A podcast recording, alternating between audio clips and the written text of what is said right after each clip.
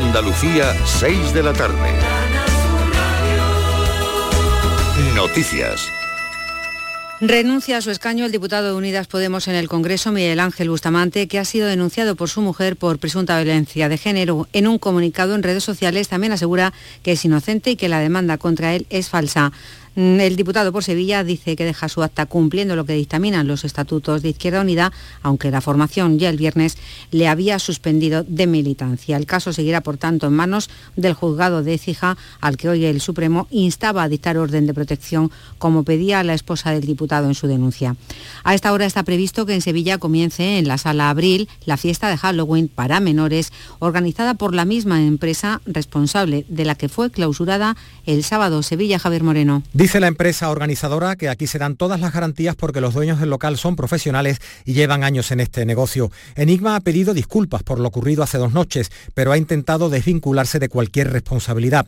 Asegura que estas acaban en la difusión del evento y en la venta de entradas, algo en lo que no coincide el portavoz de la OCU. Hemos hablado en Canal Sur Radio con José Carlos Cutiño. Vende las entradas porque es promotor, organizador y por lo tanto se responsabiliza del buen fin del evento en, en todos los sentidos. Eh, son ellos quienes deciden en qué local se hace y, contratan las condiciones del local con el dueño del local. Y, y, al margen de eso, evidentemente, a esta organizadora a la que el usuario le puede reclamar. La Policía Local de Sevilla ha reforzado durante todo el día la vigilancia en torno a este tipo de fiestas. La OTAN ha comenzado este lunes en aguas del Golfo de Cádiz los ejercicios NEMO de adiestramiento para la llamada guerra electrónica.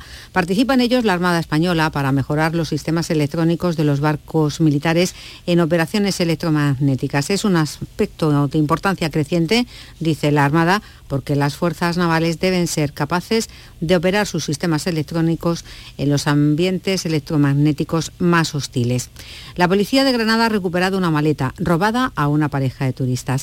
La peculiaridad del caso radica en que en esa valija llevaban joyas de alto valor, pero entre ellas las más importantes eran sus anillos de compromiso de hace 50 años, Jesús Reina. Tras recuperar la maleta, esta pareja se emocionó y dieron las gracias a los agentes porque con independencia del valor económico, unos 15.000 euros, esta pareja conmemora sus primeros 50 años de compromiso y los anillos estaban en el equipaje. Además, el robo está siendo investigado porque los ladrones, que eran dos individuos, tras manipular la maleta, decidieron abandonarla no se sabe por qué en plena calle en el casco histórico de Granada, tras lo que escaparon corriendo algunos testigos desde esa misma calle llamaron a la policía local. Los ladrones tampoco sabían que fueron grabados por las cámaras de seguridad del hotel donde cometieron el robo y que se espera localizarles. De la crónica internacional, Rusia asegura que el acuerdo para la exportación de grano ucraniano no puede continuar sin su participación. Dice que no va a permitir que buques que no hayan sido inspeccionados por sus expertos atraviesen el Mar Negro. El embajador ante Naciones Unidas de Moscú lo ha señalado así en una reunión del Consejo de Seguridad de la ONU tras el ataque con drones contra su flota del Mar Negro y la posterior decisión rusa de suspender el acuerdo que había sellado con Ucrania, con la ONU y con Turquía para facilitar la salida de cereal ucraniano. A esta hora en Almería, en Granada y en Sevilla 22 grados, en Cádiz, Córdoba, Huelva y Málaga 21, en Jaén 19. el radar de la EMED dice que está lloviendo ahora en Huelva. Andalucía son las 6 y 4 minutos de la tarde. Servicios informativos de Canal Sur Radio. Más noticias en una hora. Y también en Radio Andalucía Información y canalsur.es. Toda tu tierra la tienes a un clic en tu móvil. Quédate en Canal Sur Radio, la radio de Andalucía.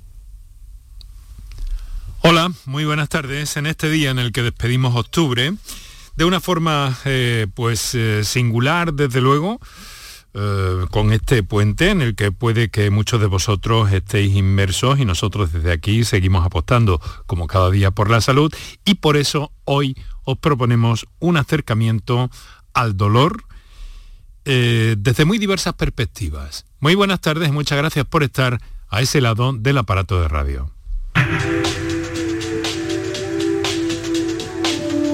Canal Sur Radio te cuida. Por tu salud. Por tu salud con Enrique Jesús Moreno. Bueno, hay enfoques nuevos, enfoques tradicionales que en algunos casos están aliviando el dolor en personas que lo, que lo padecen eh, de forma crónica. Es una de las principales distinciones que hacen los especialistas cuando tratan de abordar el problema del dolor. Eh, también se está hablando últimamente de la neurociencia del dolor, un nuevo enfoque que eh, pues bueno, puede aportar o se trata de explicar al paciente cómo son los procesos por los cuales su organismo eh, genera un dolor que no tiene ninguna utilidad. A partir de ahí se han desarrollado incluso algunas técnicas, están en vías de desarrollo muchas otras. Esta hace unos días ha sido el Día Mundial eh, del Dolor, lo hemos comentado aquí, pero hoy vamos a tomar como percha la próxima celebración desde el próximo jueves, día 3, del el Congreso de la Asociación Andaluza del Dolor que se va a desarrollar en Cádiz.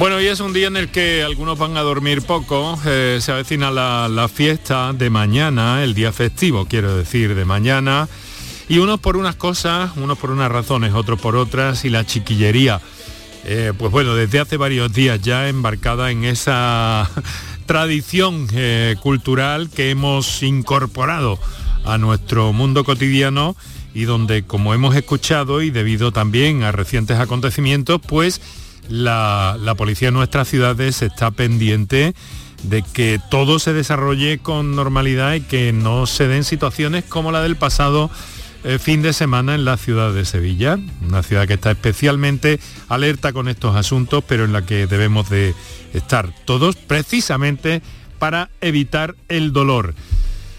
El dolor que mm, bueno puede ser moderado o intenso, puede ser crónico también, ¿no?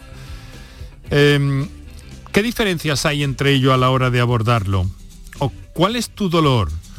¿O qué es lo último que conoce la ciencia para intentar paliar las consecuencias del dolor?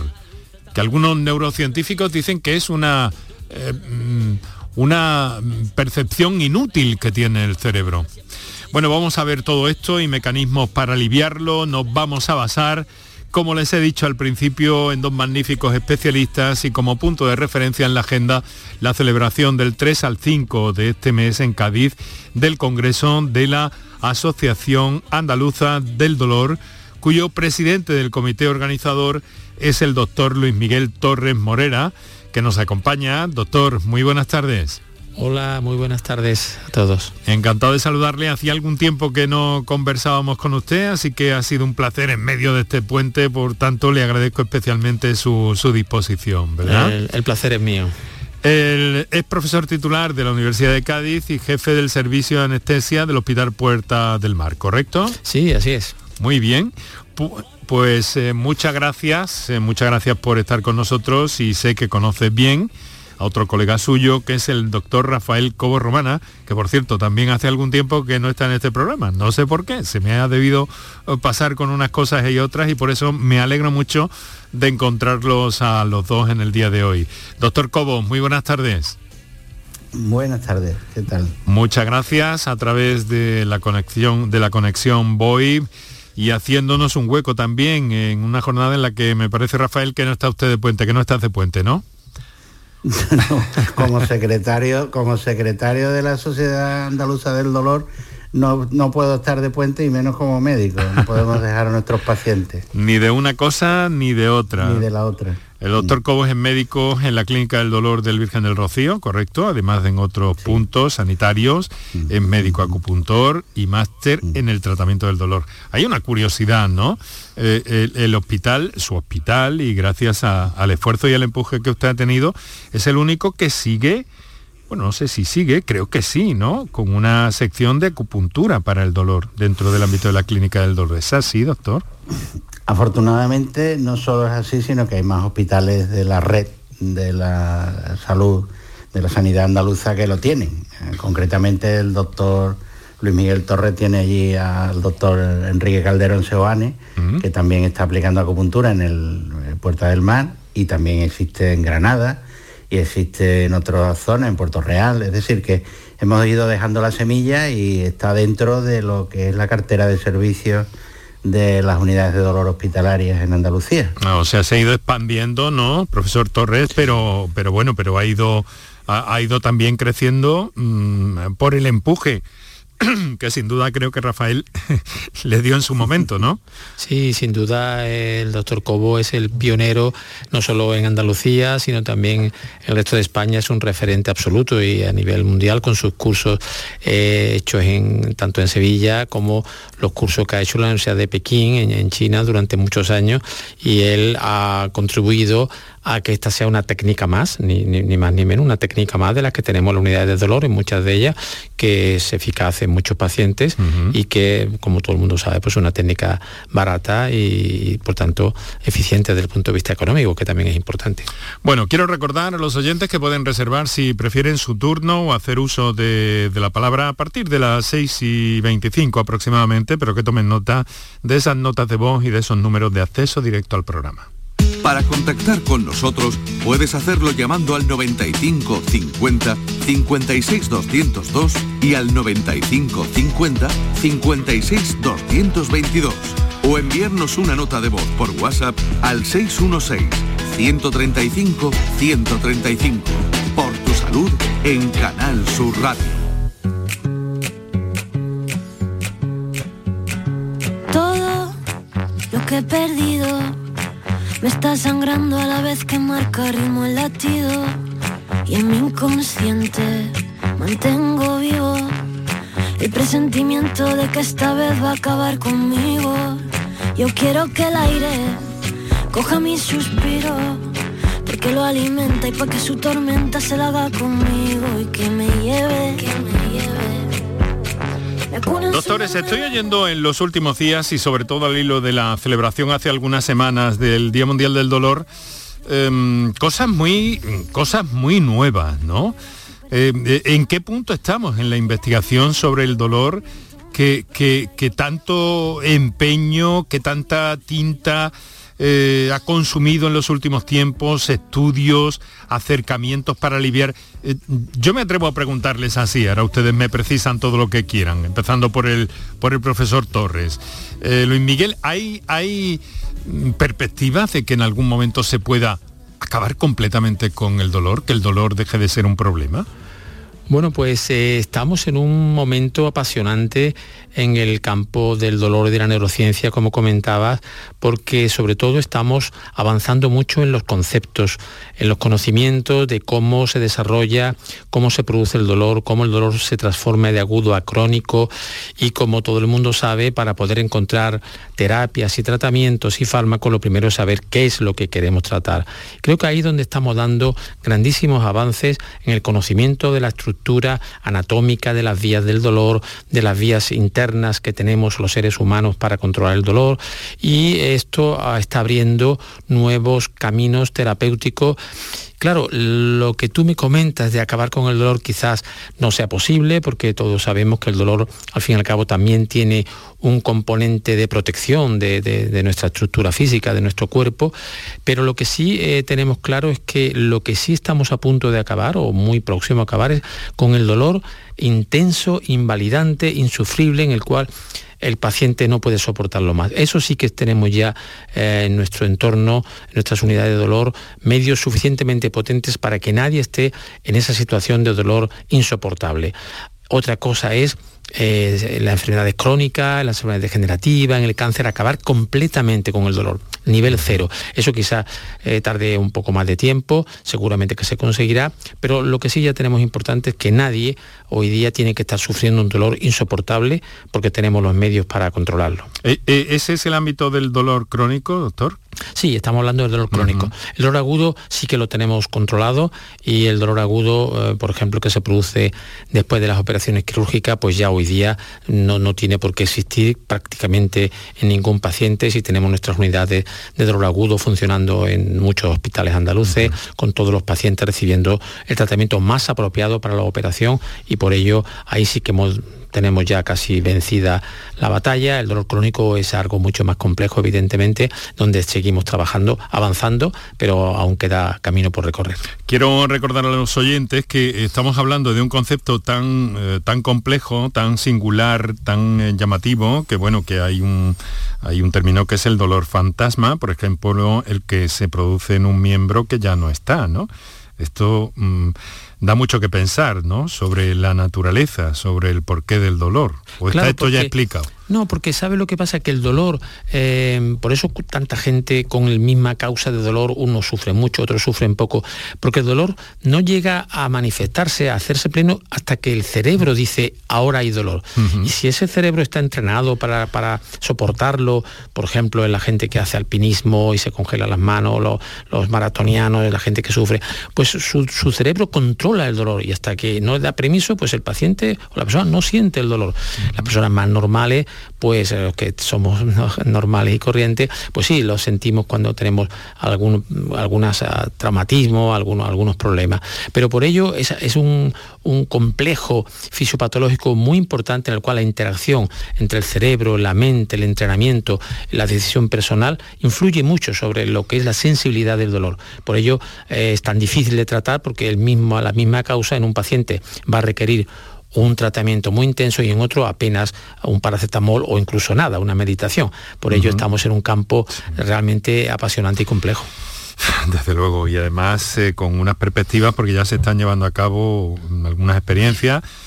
Yo conozco de forma un poco más directa alguna que se lleva a cabo en el Hospital San Juan de Dios del Aljarafe, en Sevilla, eh, donde de alguna forma eh, se enseña a cada persona a gestionar un poco y a, si no a invalidar, sino a, a, eliminar ese dolor, al menos sí, y esto ya me parece importante, a convivir de una manera relativamente saludable con él. Esto esto es un hallazgo. Sí, sí, es, correcto porque es que nuestro cerebro es tan potente y tenemos mecanismos internos de control del dolor, liberando encefalinas, endorfinas, noradrenalina, sustancias analgésicas internas propias, que eh, es conocido que una persona entrenada a través de realidad virtual, a través de otras técnicas, puede controlar muchísimos dolores intensos y soportarlo adecuadamente.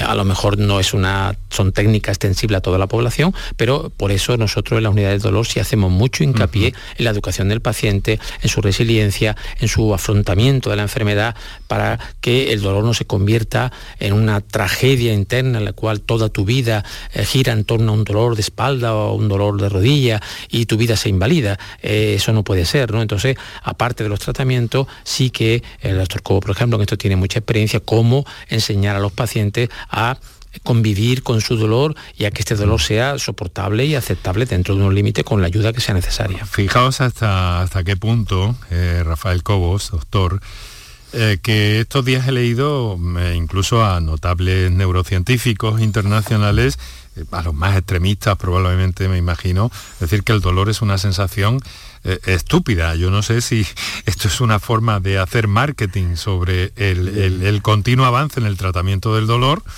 o, puede responder a alguna realidad de algún modo.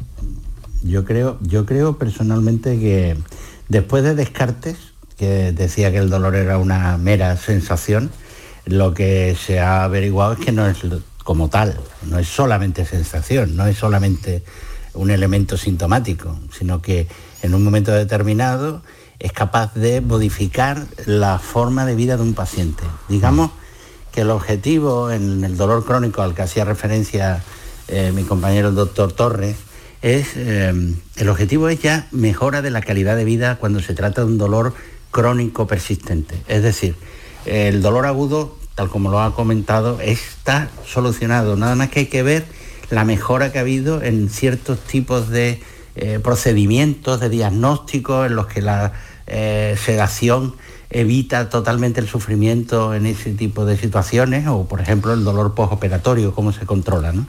Pero el dolor crónico no es una sensación, es una experiencia que tiene componentes sensoriales, pero tiene componentes de tipo psicológico muy importantes. Por eso yo siempre digo que el objetivo de los tratamientos son mejora de la calidad de vida. La supresión del dolor, tal como se concibe en el dolor agudo, no se puede hacer en el dolor crónico. Puede mejorarse y hoy día tenemos técnicas muy avanzadas en ese aspecto. Te pongo un ejemplo. La Universidad de Glasgow acaba de publicar eh, la creación de una piel sensible al dolor, una piel sintética, una piel que a base de una serie de redes de nanotecnología es capaz de percibir sensaciones de presión, de tacto, incluso de dolor y transmitirlas al cerebro. Pero eso no es eh, el dolor como concepto, el que hace que nuestros pacientes sufran. El sufrimiento va más allá de lo que es la sensación del dolor. Y eso es lo que podemos intentar hoy día, con más técnicas, eh, controlar. Y eso tiene que ver mucho con la educación del paciente, en el que en un momento determinado, el darle una serie de consejos, una serie de toma de posición, hace que el paciente sufra mucho menos y su calidad de vida mejore. Mm. Todo esto probablemente tiene que ver, Rafael, con los hallazgos sobre la eh, plasticidad del cerebro un poco, ¿no? Y de cómo controlar determinada, determinada zona, por tanto, el dolor de alguna forma también entraría ahí, ¿no? Claro, el área, hay un área del cerebro, que es el área somestésica, eh, precentral, que realmente es un grupo de neuronas que cuando eh, reciben impulsos de dolor muy repetidos durante mucho tiempo, modifican su comportamiento. Se produce ese fenómeno que tú mismo has dicho, de neuroplasticidad en sentido negativo. Pero sabemos también que el empleo de técnicas adecuadas en un momento determinado es capaz de reordenar esa estructura eh, de células, de neuronas que están conectadas de una forma aberrante inicialmente y volver otra vez a ponerlas en una situación óptima.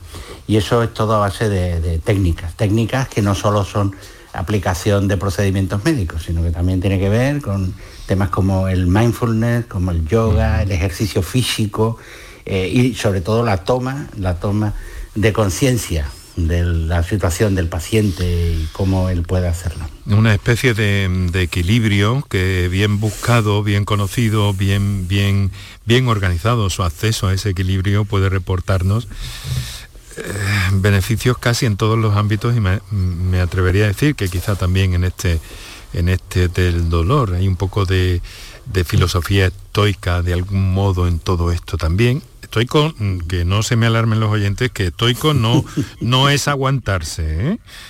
dejémoslo claro, que es, sencillamente tener una actitud ante determinadas cosas de la vida en general. Sí, nosotros lo llamamos a esto, lo llamamos afrontamiento. Afrontamiento. afrontas tu situación. A lo mejor todo el mundo querría medir 1,90 y mide 1,60. Bueno, lo afronto y, me, y me adapto a mi 1,60. Hoy día sabemos, por ejemplo, que, que algunos niños que de bebé han sufrido malos tratos y han tenido mucho dolor, de adulto tienen una mayor sensibilidad al dolor porque se han originado, como decíamos, el doctor Cobo y decías tú, se han originado cambios plásticos en su cerebro, han aumentado zonas del cerebro más sensibles al dolor. O sea, por ello da ahí la importancia que decimos de que eh, una cosa es ser estoico y otra cosa es eh, dejar que el dolor campe por su respeto sin ningún control. Eso es perjudicial y es lo que eh, tratamos de evitar, por supuesto. El afrontamiento, el afrontamiento. Bueno, saben, tengo que comentar una cosa, vamos a empezar a atender a nuestros oyentes dentro de, algunos minutos, pero ahora quiero comentar algo porque ha llamado un señor al programa, eh, se llama Antonio y lo ha hecho desde Granada, pero no puede entrar en antena. Pero se ve que le ha gustado cómo hemos arrancado el programa hablando de acupuntura, porque eh, quería, nos dice, poner en valor el trabajo y en este caso señala a un doctor que yo no sé si ustedes eh, conocerán, José Peral Rodríguez, médico y acupuntor de la Albuñuelas en Granada, desde hace décadas. Sí, sí, sí. José Peral ha sido uno de los históricos en, Andalucía. Eh, durante un tiempo, Granada incluso tuvo una formación universitaria que él mismo promovió y que, bueno, pues por circunstancias que no vienen al caso, bueno, pues mm. se acabó. Pero realmente tuvo un papel muy, muy determinante en todo lo que sería Andalucía Oriental en el tema de la acupuntura. Mm, nos dice incluso este oyente que muchos dudaban de la acupuntura entonces. Ah, entonces, ¿hay quien sigue dudando ahora, Rafael? Sí, bueno, mira, para que quede bien claro, el Ministerio inició un, una especie de campaña contra las pseudociencias, con las que totalmente estoy de acuerdo, porque existe por ahí mucho engaño y tal, pero desgraciadamente por mala información o no sé qué otra razón, metieron a la acupuntura en ese mismo saco. Hmm. Recientemente la Agencia de Evaluación de Tecnologías Sanitarias de Andalucía pues recibió, digamos, el encargo del Ministerio que analizara, digamos, la aplicabilidad y si era o no válida la acupuntura en el tratamiento del dolor, sobre todo el dolor crónico, y el resultado de la evaluación que se publicó hace dos meses es muy positivo. Por lo tanto, ya hay cosas que se saben y son firmes y hay otras que son dudosas, pero como en ciencia siempre ocurre, ¿no? O sea, realmente no es cuestión ya de creer o no creer. El avance que se ha producido en los últimos 20 años en la investigación, tanto clínica como básica en acupuntura, hacen que se descarte cualquier otra relación con pseudociencias o con otras mm. historias que no vienen al caso. Mm, ¿Cómo lo ve usted, eh, profesor Luis Miguel Torres? Sí, sí, evidentemente. Eh, aquí yo creo que, mm, no sé, el Ministerio y algunas... Uh, algunos organismos oficiales intentaron incluir o están intentando incluir la acupuntura en las pseudociencias, pseudoterapia y estamos luchando nosotros desde la Asociación Andaluza del Dolor y desde Sendor luchando contra esa injusticia a la que perjudica solamente a los pacientes porque es una técnica eh, comprobada, contrastada, evidentemente que no sirve para todo como es lógico, algunos pacientes no funciona, pero en los pacientes que funciona es una técnica sencilla y barata y de hecho nosotros la tenemos en nuestra cartera de servicio por tanto, estamos haciendo todo lo posible desde nuestras sociedades científicas para que se, elimine la acupuntura como, como pseudoterapia y se considere como una técnica más eh, que lleva ya miles de años de experiencia, por tanto, suficientemente contrastada. Otra cosa es que haya gente que la haga mal, pues como se hace mal la medicina, como se hace mal el periodismo o cualquier otra cosa, pero hecha bien eh, regladamente, como hace el doctor Cobo, doctor Calderón, Torneira, pues es una técnica absolutamente eficaz y eficiente. Bueno, pues vamos a ir hablando de todo eso a lo largo de los próximos minutos y de todo lo que quieran plantear nuestros oyentes en el ámbito del dolor. Ahí nos estamos desenvolviendo hoy, luego tocaremos también un poco los objetivos y la, temática que tienen ustedes prevista dentro de esta edición de, que se va a desarrollar en Cádiz esta semana y cuyo responsable de organización presidente del comité organizador, es uno de nuestros invitados, el doctor Luis Miguel Torres Morera, junto con Rafael Cobos, médico de la Clínica del Dolor del Hospital Virgen del Rocío de Sevilla y acupuntor. Bueno, pues ahora vamos a recordar a nuestros oyentes esos teléfonos, vamos a dar también un par de minutos para nuestros anunciantes y enseguida vamos entrando en materia. Para contactar con nosotros puedes hacerlo llamando al 95 50 56 202 y al 95 50 56 222 o enviarnos una nota de voz por WhatsApp al 616 135 135. Por tu salud en Canal Sur Radio. ¿Y tú? ¿Qué radio escuchas? La jugada de Canal Sur, el deporte. Los fines de semana a Pepe La Rosa y Ana. Me encanta el programa de Paco Rillero, El Flexo. Es un muy buen programa. Canal Sur Radio, la radio de Andalucía. Yo, escucho Canal Sur radio. Este jueves 3 de noviembre, la tarde de Canal Sur Radio, con Mariló Maldonado, te cuenta el inicio de la campaña del aceite de oliva desde Oleícola Jaén, en Baeza con unas instalaciones totalmente renovadas y una almazara de vanguardia dotada de las últimas tecnologías que la sitúan como referente mundial en el sector. La tarde de Canal Sur Radio, con Mariló Maldonado, este jueves 3 de noviembre desde Oleícola Jaén, con el patrocinio de Oleícola Jaén. Aquadeus, ahora más cerca de ti, procedente del manantial Sierra Nevada, un agua excepcional en sabor, de mineralización débil que nace en tu región. Aquadeus Sierra Nevada es ideal para hidratar a toda la familia y no olvides tirar tu botella al contenedor amarillo. Aquadeus, fuente de vida, ahora también en Andalucía. Mano de santo limpiar la ropa, mano de santo limpiar salón, mano de santo y en la cocina, en el coche, en el watercloak, mano de santo para el hotel, mano de santo para el taller, mano de santo te cuida, mano de santo te alegra la vida, mano de santo, mano de santo, ponte a bailar y no limpies tanto, mano de santo, mano de santo, ponte a bailar y no limpies tanto. Seguramente el mejor desengrasante del mundo. Pruébalo. La mañana de Andalucía con Jesús Vigorra es tu referencia informativa de las mañanas de Canal Sur Radio. Desde bien temprano, desde las 6 de la mañana, te cuento toda la información de cada día, las cosas que te interesan y que te afectan. Analizamos la actualidad en la tertulia, te ayudamos con tus problemas y buscamos el humor y el entretenimiento que te gusta. Ya ves, lo mejor para nuestra gente. La mañana de Andalucía con Jesús Vigorra. De lunes a viernes desde las 6 de la mañana. Más Andalucía, más Canal Sur Radio. Enrique Jesús Moreno, por tu salud, en Canal Sur Radio. Para contactar con nosotros puedes hacerlo llamando al 95 50 56 202 y al 95 50 56 222 o enviarnos una nota de voz por WhatsApp al 616 135 135. Por tu salud en Canal Sur Radio.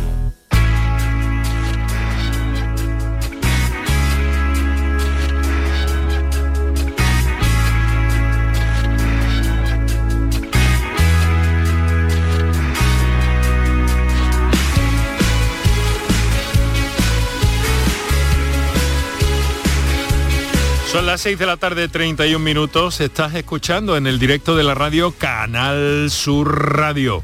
Estás oyendo por tu salud, que es nuestra apuesta por la salud en esta marca, en esta cadena de Radio Pública de Andalucía, cada tarde a las 6 y hasta las 7.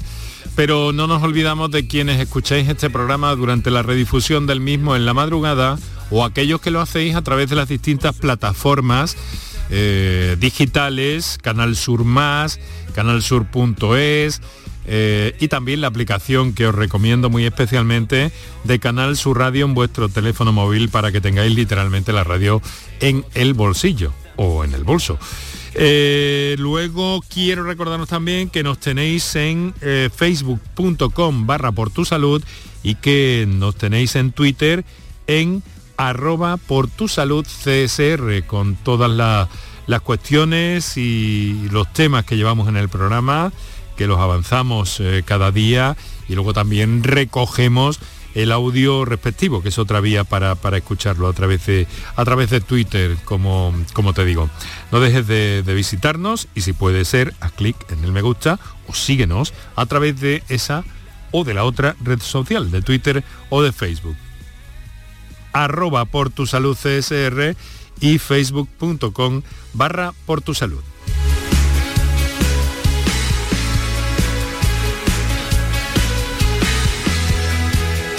Estamos conversando esta tarde con eh, nuestros invitados en torno al dolor.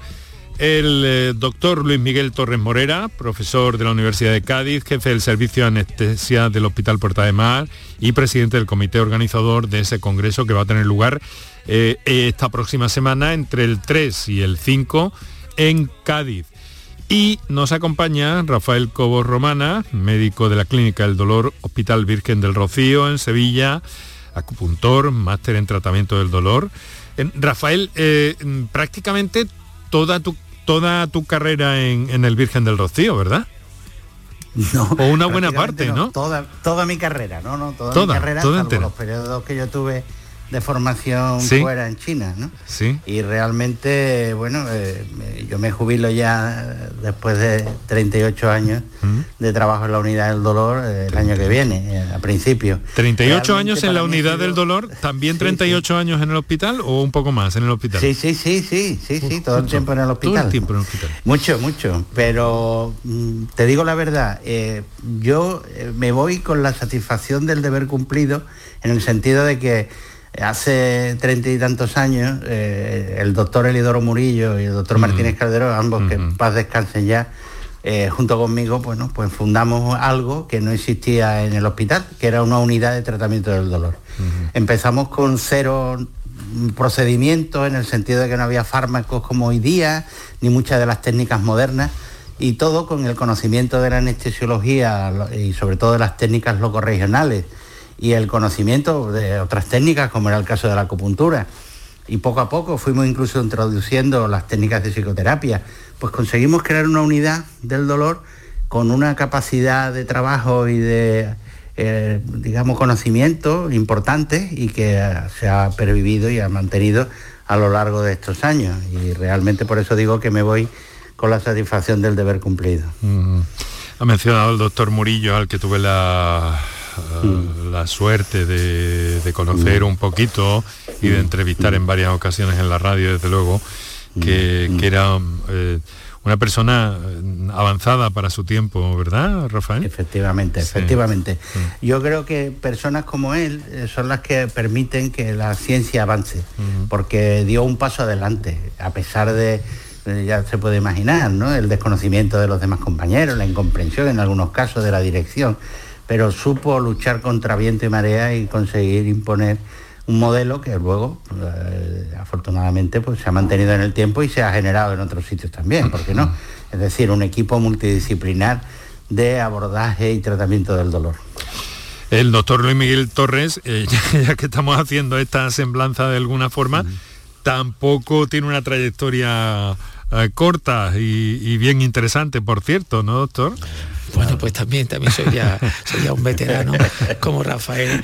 Eh, yo empecé haciendo tratamiento de dolor y creando la unidad de dolor en el hospital de Badajoz en el año 79 y luego ya cuando vine a Cádiz aquí en el año 84, pues también creé la unidad de dolor de aquí del Hospital Puerta del Mar, junto a los compañeros de entonces y a los que se han ido añadiendo, pues tenemos una unidad absolutamente de referencia, no solo nacional, internacional, formamos muchos alumnos que vienen de fuera a rotar con nosotros, de fuera, incluso de España, del extranjero, y bueno, pues también en la medida de lo posible he puesto mi granito de arena en, esta, en este campo tan fascinante. Bueno, su responsabilidad, su, su en, el, en el tema de la medicina, su responsabilidad como profesor de la Universidad de Cádiz y su afición al deporte que tampoco ha abandonado nunca, ¿no? No, no, no, la verdad que no, la verdad es que eh, mi profesión, igual que mi familia, son parte fundamental, pero me he empeñado mucho en transmitir estos conocimientos a los, a los estudiantes, porque evidentemente el futuro está de la medicina está en ellos y ahí hemos trasladado todo lo que es el tratamiento del dolor, la anestesia, en tercer curso y en quinto curso de la, de la Facultad de Medicina de Cádiz y luego a nivel particular, pues soy un firme creyente de que la actividad física forma parte integral del tratamiento del dolor y de la, de la salud en general y como tal, pues soy un practicante asiduo y me tengo por un, por un buen competidor que cuando llego a las competiciones en la gente de mi edad pues saben que si acaso podrán ser segundos. bueno, además ambicioso, ¿eh? Sí, soy, soy buen competidor, sí. Tiene, ¿cómo le llaman a eso en los, en los ciclistas? ¿No? Tiene... Eh, gen, un gen ahí, un gen empuje competitivo. Sí, muy competitivo. ganador, ¿no? Disfruto mucho con la competición y soy muy disciplinado en ese sentido.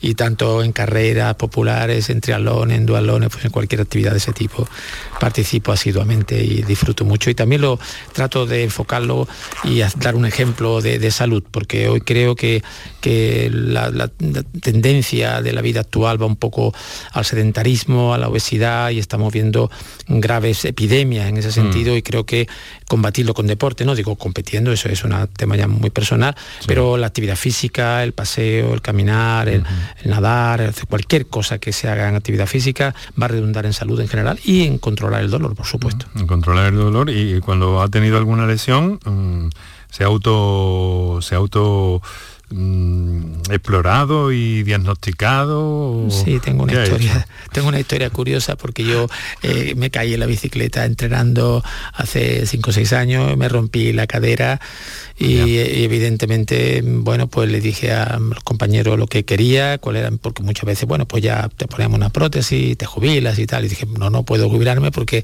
tengo una competición dentro de un mes, así que arreglarme la cadera porque tengo que hacerlo y, lo hice además. O sea que. ¿En un mes? ¿Una prótesis de cadera? No, no, me, pusieron unos clavos, porque le dije que no me pusieran la prótesis, me pusieron ah, unos clavos que ya habría tiempo para la prótesis y con esos clavos pues pude al, al cabo de un mes hacer una pequeña competición, un poco cojeando, mi mujer a punto de matarme, y mi fisio y mi traumatólogo escandalizado, pero bueno, yo demostré que se podía y tuve una recuperación fantástica, de hecho después de esa, de esa, lesión, que pongo muchas veces de ejemplo a mis pacientes, ¿no? quizá fui un poco bueno, agresivo, pero hay también eh, lo que hablábamos del afrontamiento, ¿no? De cómo enfoqué esa desgracia que tuve, cómo la enfoqué en positivo, cómo me forcé por rehabilitarme, por, por sanarme, con esa ambición de, volver a ser normal. Y muchas veces hoy día veo muchas personas que a lo mejor llegan a 60 años y tienen una lesión, bueno, pues ya tengo un no sé qué, tengo algo, lo dejo, ya no hago nada, me jubilo. Y creo que no, creo que la edad hoy día no es ningún, eh, incluso muchos problemas de salud, no son ningún hándicap, estamos viendo atletas eh, con, problemas físicos importantes, sin piernas, sin brazos, que hacen auténticas barbaridades, lo quiere decir que, que se puede hacer y que cuando uno está normal, pues con más motivo, la actividad física forma parte esencial de nuestros consejos a los pacientes. Bueno, vamos a ver, recordar a nuestros oyentes que tienen el 616-135-135 y los teléfonos, eso para las notas de voz, para eh, las intervenciones en directo, a propósito del dolor, que estamos hablando con nuestros dos especialistas, el 955-056-202 y el 955-056-222.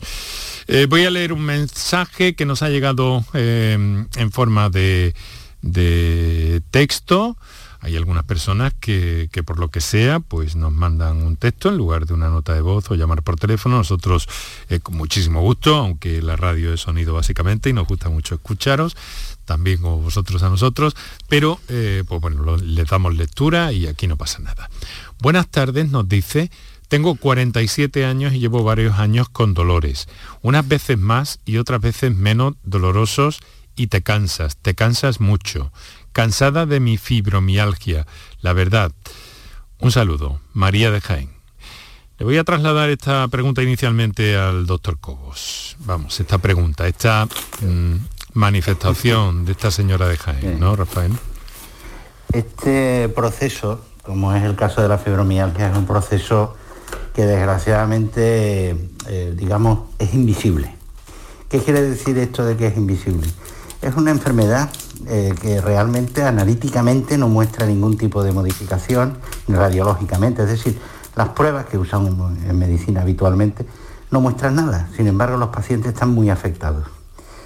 Eh, curiosamente, ha sido después de la epidemia del COVID cuando se ha descubierto algo importante, y es el hecho de que muchos de los pacientes que han presentado el llamado síndrome de COVID persistente, tienen síntomas prácticamente idénticos a los de la fibromialgia, lo cual significa que probablemente en el concepto de la fibromialgia tiene que haber algo parecido a la cicatriz que deja en el sistema nervioso un virus como pueda ser el del COVID o puede ser el citomegalovirus o el virus de Steinbach. Es decir, es una enfermedad compleja que afecta anímicamente muchísimo a las personas que la padecen y por lo tanto eh, al ser invisible desde el punto de vista de pruebas complementarias, genera incluso dudas de su realidad o de su existencia a algunos compañeros, pero el volumen y la intensidad de los síntomas de estos pacientes requiere que le prestemos la mm. máxima atención,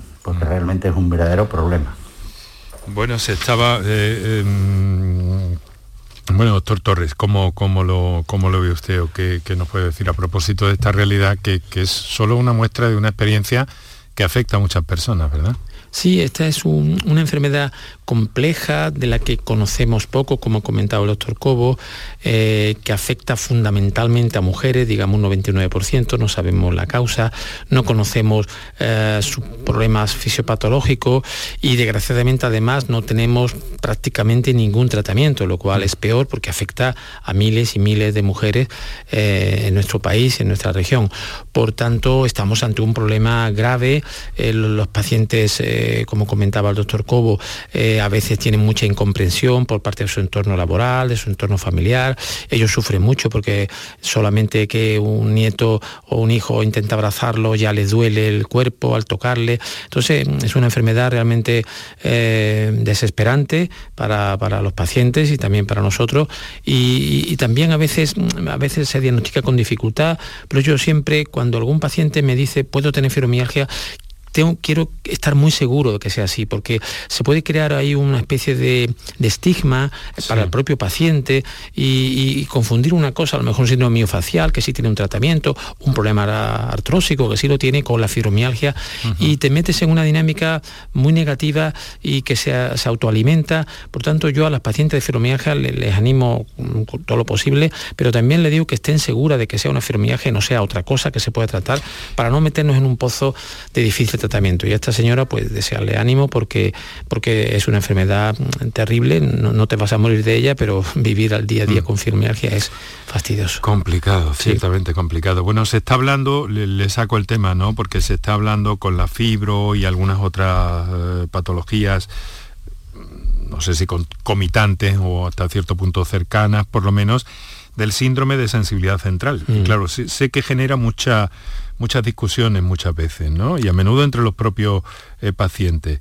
Eh, ¿qué, hay, ¿Qué hay de esto? Porque, ¿Cuál es su punto de vista sobre este tema? Es que el problema principal de este tipo de enfermedades es que al no haber pruebas objetivas eh, que puedan demostrar que es así, pues también puede darse el caso de personas que lo, usen de manera fraudulenta, por, temas familiares, por temas de relaciones con matrimoniales, por temas laborales. Y entonces, claro, se crea una desconfianza por parte de muchos médicos de será verdad, será mentira. Mm. Eh, y claro, el paciente está el paciente que de verdad lo sufre, estos signos de sensibilización central, la fibromialgia, pues el paciente encima de que tiene la enfermedad no, es comprendido, no es aceptado, se le exige más de lo que puede dar.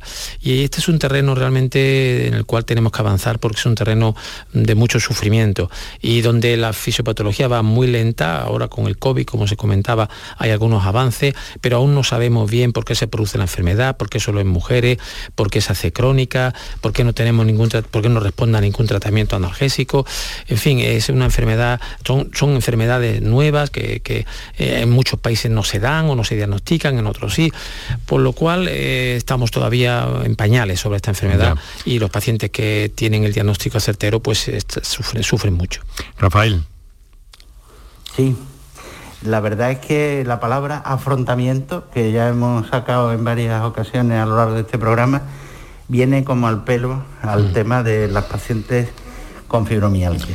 Es un elemento básico. Si no hay afrontamiento del problema, el problema no se resuelve. Y por supuesto, la investigación tiene que seguir adelante, porque lo que hoy día desconocemos, mañana sabremos perfectamente por qué. Realmente hay que seguir apoyando las asociaciones de fibromialgia en sus demandas de mayor investigación y de mayor eh, aplicación de procedimientos eh, de carácter básicamente eh, psicológico, y físico, ¿no? el ejercicio mm, físico también aquí es importante, ¿no? Me hubiera gustado que se manifestaran sobre el tema del síndrome de sensibilidad central, que, crea por ahí muchas controversias. el, síndrome, el síndrome, el síndrome de sensibilización central es un síndrome que conocemos en dolor porque es aquel que se produce cuando eh, al cabo de un tiempo eh, se sigue bombardeando el sistema nociceptivo por, por los impulsos, ¿no? Es decir, eso no es un algo exclusivo de la fibromialgia, sensibilización central tiene, por ejemplo, una persona que ha tenido un ictus o ha tenido un herpes zóster. O sea que realmente cuando hablamos de sensibilización central hacemos referencia a unos mecanismos aberrantes que provocan, eh, digamos, situaciones en las que el sistema de recepción de las señales de dolor se modifica en sentido negativo. Y realmente no es solo y exclusivo del proceso de fibromialgia. De fibromialgia. Muy bien, bueno, si les parece vamos a hacer un descansillo aquí para tomar un traguito de agua y ya nos quedamos hasta, hasta las 7 o cerca de las 7 atendiendo algunas comunicaciones que hay ahí pendientes. Por tu salud, escucha Canal Sur Radio. Canal Sur Radio Sevilla, la radio de Andalucía. Si necesitas recuperarte de una operación de cadera, rodilla o cualquier otro proceso médico, en Vallesol podemos ayudarte. Contamos con profesionales que te ayudarán a recuperarte más rápido y llevarán un estrecho seguimiento de tu evolución. Y todo ello sin desplazamientos innecesarios y por mucho menos de lo que imaginas. Infórmate en el 924 24 25 o en vallesol.es. Vallesol, la residencia que te mereces. Cruzas los dedos para pedir un deseo, para que te toque un premio, para que entre la pelota y para que te toque un buen dentista. ¿También vas a cruzar los dedos con tu boca? No lo dejes al azar. Confía en profesionales con más de 15 años de experiencia. Confía en The Implant. Pide tu cita en theimplant.com y no cruces los dedos.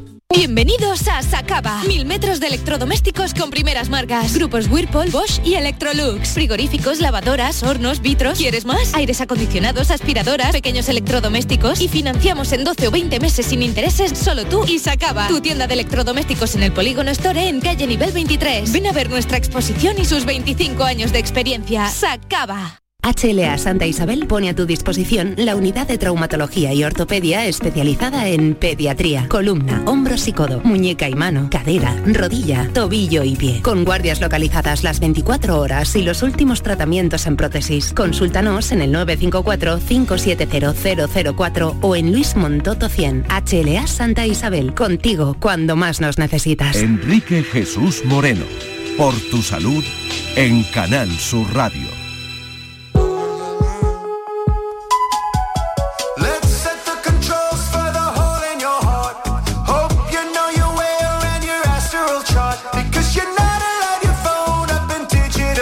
El dolor. Es un tema al que nos estamos acercando tomando como referencia y tenemos que dejar anotado también el desarrollo eh, esta semana en Cádiz del Congreso de la Asociación Andaluza del Dolor, eh, por cierto, que, preside eh, un buen amigo de este programa y que, y que bueno, que, también va a estar presente va a estar presente allí y bueno pues aprovechamos para enviarle un, saludo muy especial al doctor Ignacio Velázquez, que además es responsable del Plan Andaluz del, del Dolor. Pero aquí compartimos este tiempo con Luis Miguel Torres Morera y con Rafael Cobos Romana, doctores ambos y especialistas en dolor.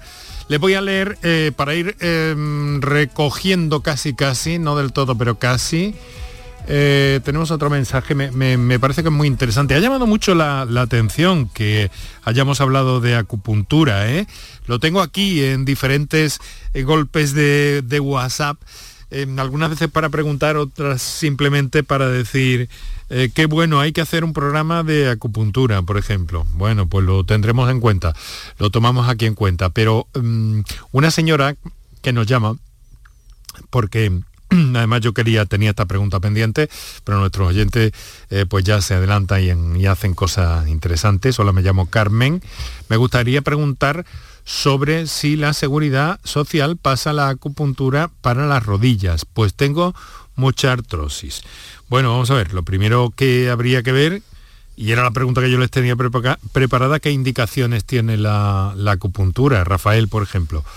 Eh, Vamos a ver, las, las indicaciones son muy, muy precisas. ¿eh? O sea, son precisas, ¿no? Están muy, Sí, muy sí, sí, centradas. porque tienen que basarse en, en- en el demo- en la demostración palpable de la eficacia y de que realmente no generan ningún tipo de problema y económicamente bueno, pues son rentables. Eso es lo que se llama eficiencia. ¿no? Realmente la artrosis de rodilla, eh, concretamente la comunidad autónoma andaluza fue pionera en la investigación con un ensayo clínico que hizo un compañero nuestro, el doctor Jorge Vaz, en dos hermanas, que además le valió bueno, pues el premio a la mejor investigación de ese año en la comunidad autónoma andaluza. Se publicó en el British Medical Journal una- un ensayo clínico sobre artrosis de rodillas. Realmente la acupuntura se aplica en, en las unidades de dolor en artrosis de rodilla en aquellos casos en los O sea que, que- realmente se considera Que está indicado y funciona, ¿no? Sí, sí, sí, sí. Es, bueno, eh, depende también el grado de artrosis, evidentemente.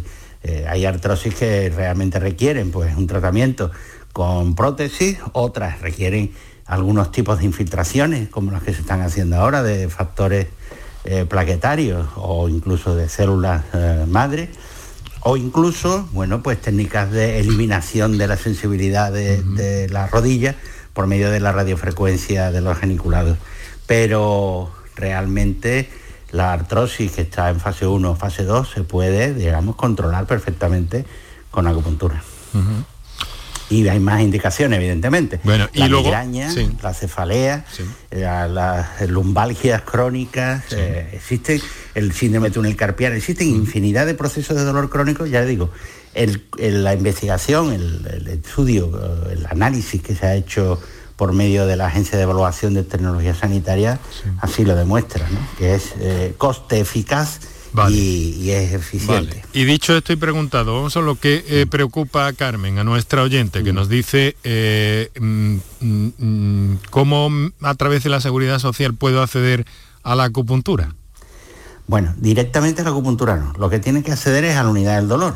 Es decir, nosotros no, no existe una vía para llegar directamente a acupuntura, sino que el paciente debe de ser primero visto por su eh, médico especialista de aparato locomotor, ya sea traumatólogo o reumatólogo, y una vez eh, considerado que tiene indicación el control del dolor, se debe remitir a la unidad del dolor. Allí se evalúa, se reevalúa al paciente y se decide la técnica más adecuada. Y si esa es la de acupuntura, pues se le aplica acupuntura.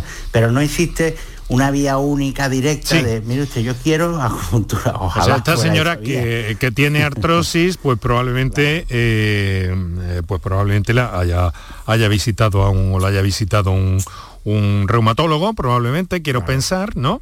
Y entonces a partir de ahí, pues por donde tiene mm. que, guiarse. Así que ya lo sabe Carmen. a la unidad del dolor. Eso es, y que hay varias unidades relacionadas con la, bueno, varias, unidades de acupuntura en varios hospitales andaluces, no nos dice tampoco desde dónde nos llame. Eh, mm, estamos terminando, pero es que tenemos ahí una llamada en directo y entonces yo creo que debemos aprovecharla y saludar a nuestra, mm, a nuestra oyente, a ver dónde la tengo aquí. Miriam desde Sevilla. Tenemos dos minutitos y medio, Miriam, para la mm, pregunta y la respuesta. Vale, no, en realidad no es pregunta porque creo que respuestas tenemos pocas en cuanto a la fibromialgia. Lo que sí quería ser, ser voz de todas las mujeres que estamos sufriendo este problema y que andamos de consulta en consulta deambulando, que nos mandan a salud mental y nos dicen que estamos mal de ánimo, eh, nos mandan a neurología, nos intentan poner tratamiento y, sufrimos yo en mi caso por lo menos y creo que muchísimas mujeres de Andalucía con un cierto abandono porque somos incomprendidas. Eh, no sé si es que hay falta de herramientas o no sé si, como decía el doctor, que he estado escuchando hace un momento, es que tampoco hay tratamiento. Pero, la cuestión es que es, es, complicado llegar a una consulta y que te digan, es que estás muy mal de ánimo. Entonces Pero ¿todavía ocurre esto de verdad, Miriam? Todavía ocurre, claro que ocurre. ¿Pero esto cómo es posible?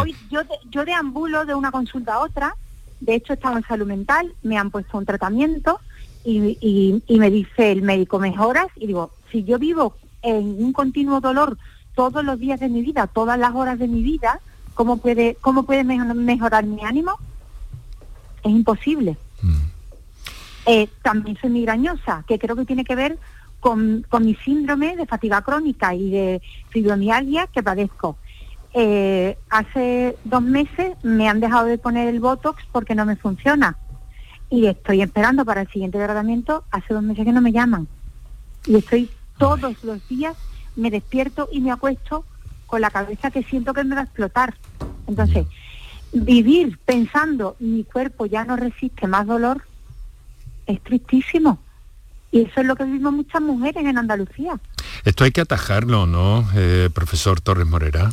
Sí, sí, eh, ya, ya hemos comentado que es una situación muy dura, muy difícil y que, como comenta esta paciente, evidentemente nada más frustrante que primero te envíen a salud mental, donde puede parecer que es que estás mal de la cabeza, entre comillas, eh, te pregunten que es que estás mal de ánimo que, y no te entiendan exactamente lo que tiene. Entonces, claro, como no hay una respuesta como no tenemos una respuesta terapéutica evidente, la frustración que se genera en los médicos también es muy alta, porque mm. claro, el paciente viene una vez y otra vez y tú no sabes qué decirle y ya eh, nos metemos en una dinámica de mala relación con el paciente, el paciente se siente incomprendido, se siente ofendido, ofendido. Entonces, claro, mm. ah, hay que decirle claramente a los pacientes lo que tienen, cómo pueden afrontarlo y qué soluciones hay ahora mismo. Y única solución que hay ahora mismo en la fibromialgia es prácticamente el ejercicio físico. Fíjate que, ejercicio físico, sí, sí sí, sí, Miriam, no tengo tiempo, Miriam. Eh, si quiere, eh, repetimos la semana que viene o la siguiente y seguimos hablando del mm. dolor desde esta perspectiva. Pero es que se me echa el tiempo encima, Miriam. Discúlpeme, se lo ruego. Eh, la próxima la esperamos la primera, ¿vale? Muchas gracias. Muchas gracias, un saludo. Bueno, hay que mm, insistir un poco ahí en ese sentido para que estas personas alcancen, pues, pues, pues eso, un, equipo, un estudio, un departamento que sepa dar respuesta a sus, eh, a sus expectativas. Eh, doctores, se nos echa el tiempo encima. Eh, casi casi que les repito lo mismo, porque desde luego tienen ustedes objetivos muy interesantes, nos quedan segundos ya únicamente tengo tiempo para despedirles.